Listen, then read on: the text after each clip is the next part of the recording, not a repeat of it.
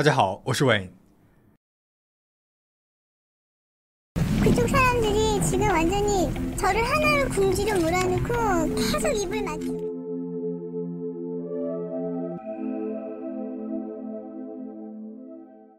一九九五年发生了一起震惊韩国社会的艺人死亡事件，都的成员金纯宰在酒店被发现意外身亡。可能很多人都没有听说过这个来自韩国的嘻哈男子组合。一九九三年，均为舞者出身的李贤道和金纯宰意气相投，以 Do 为名正式出道。Do 是个法语，中文意思呢是两个人。这个组合大胆尝试了黑人嘻哈元素，在九十年代尝试嘻哈音乐的韩国乐队少之又少，在某种程度上，Do 可以算得上是韩国 Hip Hop 的始祖了。他们留下了《回头看我》在夏天里等脍炙人口的热曲。但是他们在发售第三张专辑后，由于和演艺公司的矛盾越来越大，两人最终决定要各奔东西。李贤道转到了幕后，而金纯宰则是先去了 L.A. 发展。一九九五年，他收到了一家韩国经纪公司的邀约，决定回韩国发展。一九九五年十一月十五日，金纯宰和伴舞们从 L.A. 飞到了韩国。四天后的十一月十九日，他们在韩国电视台首次成功完成了 solo 舞台，并且为了庆祝 solo 出道，一行人入住了五星级酒店欧洲大酒店的高级套房，举办了小型庆功宴。在场的有外国、韩国伴舞们、经纪人金纯宰以及金纯宰的女朋友 A 某。夜深之后，伴舞们都各自进到了高级套房里的房间里休息。经纪人呢，将洗衣机定好了时间，也回到了房间。客厅里只剩下了金晨仔和女朋友。十一月二十日早上，经纪人和伴舞们为了准备一大早的行程，六点就起床了。但是奇怪的是，躺在沙发上的金晨仔却怎么都叫不醒。这时候大家才发现了异样，此刻的金晨仔已经没有了呼吸，而他的右手臂上赫然有着二十八个针孔痕迹。报警之后，警方来到了现场进行勘查，并且初步推测他的死因是过度服用药物导致的自杀。自杀，经纪人证实金纯宰平日里面烟酒不沾，更别说是使用违禁药品了。而且昨天刚刚圆满结束了 solo 舞台的人，为什么会选择在这个关头自杀呢？他的家人们呢也不承认这个说法。金纯宰的妈妈说，儿子在死前还给自己发过短信，说。妈妈，这次活动大告成功，明天我就回家，行李收拾好，凌晨回去。好想吃妈妈做的饭和泡菜呀！怎么想也不可能他会自杀的呀。金纯宰被发现在酒店死亡的后一天，十一月二十一日，韩国国立科学搜查院发布了结果，表示金纯宰死于青壮年猝死综合症。但是所谓的青壮年猝死综合症。有可能是血液、心脏发生急性病变，也有可能是大脑的问题，死因并不明确。作为国家科学搜查机关，在死亡时间不满四十八小时的时间里，就急忙公布如此模糊不明的死亡原因，十分令人不解。更别说解释手臂上二十八个针孔的来龙去脉了，留下了许多的疑问点。案件搜查就这样结束了，家人们呢也只能够接受这样的警方的调查结果。金纯宰举办了葬礼。尸体进行了火葬，许多同僚和粉丝都为他的英年早逝而悲痛万分。就在所有的人都以为事情就这样结束的时候，一个研究员的出现让整个案件打开了新的局面。他是在韩国国立科学搜查院负责麻醉药品的工作人员，也参与了金纯宰的案件调查。在大家逐渐接受了猝死的时候，只有他。对针孔的疑点一直放在心上，多次给血液内容进行了检测，但是与他的预期不同，血液当中根本就找不到任何的麻药，甚至感冒药这种简单的药物成分都没有检测到。但是他没有放弃，他将药物的范围进行扩大，再次进行比对，最终检测出来的结果非常的惊人。金纯仔的血液里面检测到的是动物的麻醉剂。事件发生两周后的十二月五日。韩国国立科学搜查院再次进行了调查结果发表，公开表示，金纯宰的血液当中检测出来了两种成分：替来他明以及唑拉西泮。这两种药物都是用于动物的麻醉药品。任谁看都觉得他杀的可能性更大。案件开始了重新的调查，但是由于之前以非他杀的事故死亡定论结过一次案了，许多证据都没能够保留下来。金纯仔的尸体也已经进行了火葬，而酒店方的监控摄像也都没有留下当天的记录。十二月七日，警方驳回了当天同在酒店的伴舞们经纪人女朋友 A 某的出国申请，对他们扣押搜索。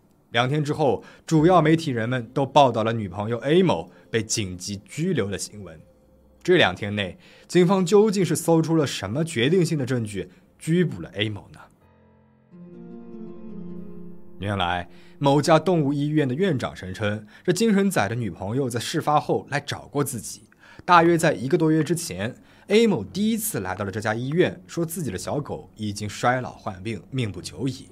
自己呢，想要亲自给小狗进行安乐死，为此来购买麻醉安乐死的药物。院长并没有怎么放在心上，但是奇怪的是，最近 A 某又再次找到了自己。这一次，A 某声称自己就是精神仔的女朋友。调查结果里面的药物恰好和自己之前购买的药物是一样的，自己有可能会受到疑心，所以拜托医院院长对这件事情进行隐瞒。院长一听更加觉得奇怪了，他就马上和警方报警了。警方觉得这是 A 某试图进行证据的泯灭，马上锁定了 A 某的嫌疑，当天就进行了拘捕。二十五岁的 A 某是医科大学牙医专业即将毕业的一个大学生。案发当天，他也一起在酒店里面。经纪人在一点的时候给洗衣机设定好了运作模式后，便进入了房间。最后留在了客厅里面的就只有 A 某和金城仔。但 A 某声称自己看金城仔睡着之后，也因为困意在沙发上睡着了。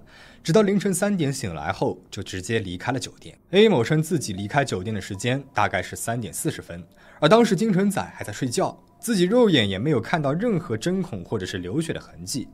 但是根据法医们的检测结果，金城仔的死亡推测时间应该是在一点到两点五十分左右，因此当时在酒店里面的所有人都是嫌疑人。但是作为在场唯一拥有相关医学知识并且持有作案工具的 A 某。无疑是有着最大嫌疑的。当然，金春仔自杀或者是自己注射药物的可能性也不能够完全被排除。但是在这里呢，我们有两个值得关注的疑点：第一，金城仔的针孔全部都出现在了右手手臂上。作为一个惯用右手的人，如果是自己注射的话，为何非要使用不好控制的左手进行了足足二十八次的注射呢？第二，据周边人的说法。金城仔非常讨厌打针，而且他对自己正要进行的歌手回归活动非常期待。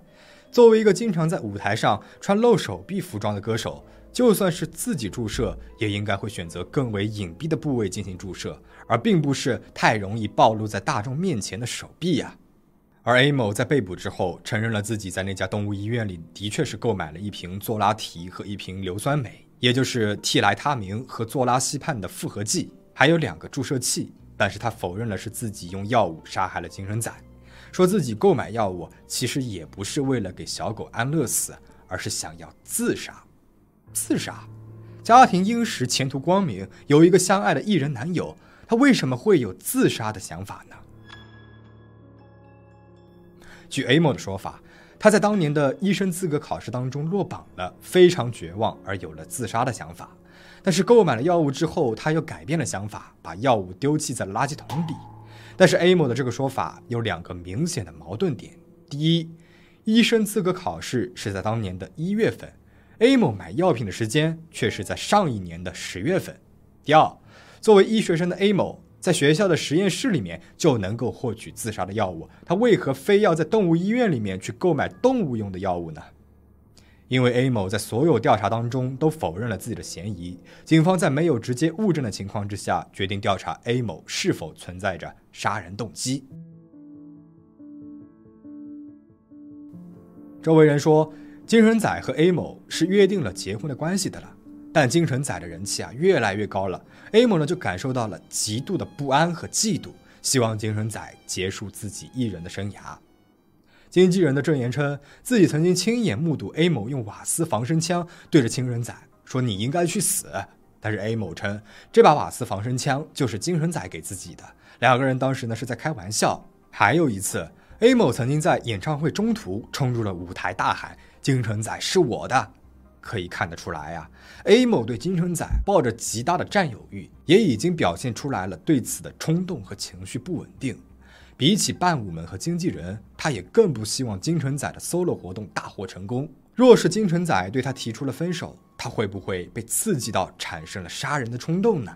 但是这些都只是间接性的证据。一九九六年六月五日，公检方将 A 某作为犯罪嫌疑人进行了第一次的庭审。检方一共提出了三个证据：第一，被告人试图泯灭购买过药物的证据；第二，在被害人的死亡推测时间里，被告人是和被害人在一起的；第三，被害人的执拗性格有可能成为杀人动机。第一次庭审的判决，A 某被判有罪，无期徒刑。A 某不服，马上上诉到了更高法院，进行了第二次庭审。而这第二次庭审出乎了所有人的意料。在第二次的庭审里，A 某的律师对药物的致死性提出了疑问。前面我们提到过，A 某购买了一瓶唑拉提和一瓶硫酸镁，已知硫酸镁对人体有害，但是不能致死，所以重点要讨论的是唑拉提的致死可能性。A 某的律师称，用相同剂量的唑拉提在十千克小狗的身上注射做了实验，小狗在几个小时之后非但没有死亡，还醒了过来。律师呢就以此为证据，认为在十千克的小狗身上都没有产生致死作用的药物，更加不可能对七十五千克的成年男性产生致死的作用。同时，A 某的律师声称，第二个死亡推测时间的证据也不确切。在这里，经纪人当时设下的洗衣机烘干机成为了间接证据。经纪人称自己是在一点设置的烘干功能，需要的时间呢是一百三十分钟。但是自己第二天六点醒来的时候，却发现烘干机依然还在运作。本应该是三点十分停下来的烘干机，为什么六点钟了还在运作呢？肯定是中途有谁又设置了一次烘干机。因为烘干机六点还在运作，那六点再倒退回一百三十分钟，所以这烘干机极有可能是在三点五十分左右开始重新启动了。A 某的律师表示，A 某已经在三点四十分的时候离开了酒店。那么三点五十分设置烘干机的人肯定不是 A 某。在这十分钟的时间里面，另有我们所不知道的第三者在这个现场，而那个人很有可能是真正的犯人。但是 A 某的律师提出的两个反驳，真的就能够证明 A 某就是真的无罪的吗？首先，一瓶唑拉提的致死问题在这里。A 某的律师啊，分明是耍了小心思的。他将硫酸镁和唑拉提两种药品的有害性分开讨论，排除了一种之后，又排除了另外一种药物，最后才得出 A 某购买的药物不足以杀死金纯仔的证据。但是，如果是将两种药物混合呢？我们可以提出一个设想。有没有可能是凶手将唑拉提和硫酸镁按一定的比例进行了混合，用两个注射器轮番注射在了金城仔的手臂上，才导致两个化学药品之间发生了某种混合反应，导致了金城仔的死亡呢？而且，用于动物的药物并不一定会很好的注射进人类的体内，所以需要少量多次的进行药物注射，才不会堵塞在血管里面。如果是这样的话，也就能够更好的解释为何金神仔的手臂上面会有二十八个注射针孔。而在案发现场，唯一一个会有这样医学知识的人，只有金神仔的女朋友 A 某。不在场证明的证据就更加薄弱了。在酒店方没有保有监控摄像头的情况之下，A 某口述的三点四十分离开酒店的事实，谁也不能够证明。同时，烘干的时间是一百三十分钟，但若是凶手在第一次烘干结束的时间点，也就是三点十分，就重复了洗衣烘干的一整套过程，也能够产生六点烘干机依然在运作的效果。用洗衣机的时间来证明不在场的证据，有着太大的不确定性了。但令人诧异的是，第二次庭审竟然承认了 A 某律师提出的两个证据。结果，在一九九六年十一月五日的二审当中，法庭承认了死者的死亡时间并不明确，杀人动机不明确。按试验结果来说，做拉提无法成为杀人工具。最后，那十分钟内有可能有第三者进入这里，对金神仔进行了杀害行为。所以，二审的结果是，由于证据不足，A 某被宣告无罪释放。结果一出，社会各界关心这个案件的人士都纷纷表示了对这个判决结果的无语和愤怒。认为是有钱有势的 A 某家人在背后对法庭施加了压力，使了手脚，才会出现和第一次庭审截然不同的结果。而实际上，从第二次庭审开始，公检方的检察官人选也的确发生了变动。一般情况之下，检察官呢是不会轻易进行更换的，因为更换检察官就意味着第一位检察官对案件的调查分析都要全部的被推翻，重新进行新一轮的调查。所以，除非检察官本身出现了什么问题，后续的庭审也会继续让原检察官来负责。但是，检方从来没有公布过换检察官的原因。第二位负责的检察官在法庭上也过于轻易地承认对方律师的证据，让大众怀疑检察官是不是被收买了。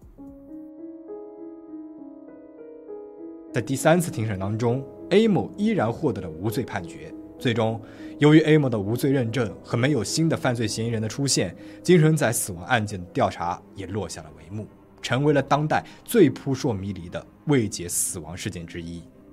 而在二十五年过去了的今天，根据媒体报道，A 某已经结婚嫁人，组建了新的家庭，并且在家人的支持之下开了一家牙科医院，仿佛过去的案件已经翻篇，事件阴影也不再残留。但是，依然还有非常多的人在关注着二十五年前的这起案件，其中就包括非常多的犯罪心理学家以及韩国 SBS 电视台的栏目组想知道那个。二零二零年，该栏目组表示要播出二十五年前金城仔案件的相关调查内容。那就在节目播出之前，A 某向法院申请了禁止该节目的播出，节目最终没有顺利播出。就连在 YouTube 频道上发布相关内容的博主们，也声称收到了来自 A 某的威胁信，表示如果继续传播虚伪事实，将会把他们告上法庭。这桩二十世纪最扑朔迷离的艺人突发死亡事件，留下了太多的疑点。除了女朋友 A 某的杀害论，还有金纯仔吸毒自杀论、经纪人阴谋论等等。二十五年间，众说纷纭。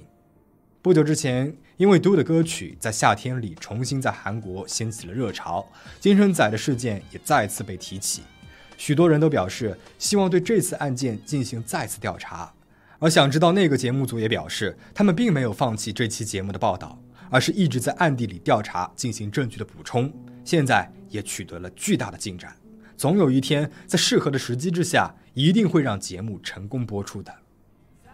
在最美好的青春里，带着最炙热的音乐，在众人面前闪闪发光的精神仔，在死后的二十五年里，他的死亡依然蒙着迷云，深爱他的家人、朋友、粉丝们依然承受着无比的悲痛。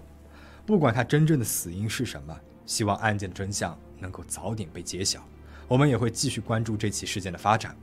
那么，你对这起事件有什么看法吗？欢迎在评论区里面留言讨论。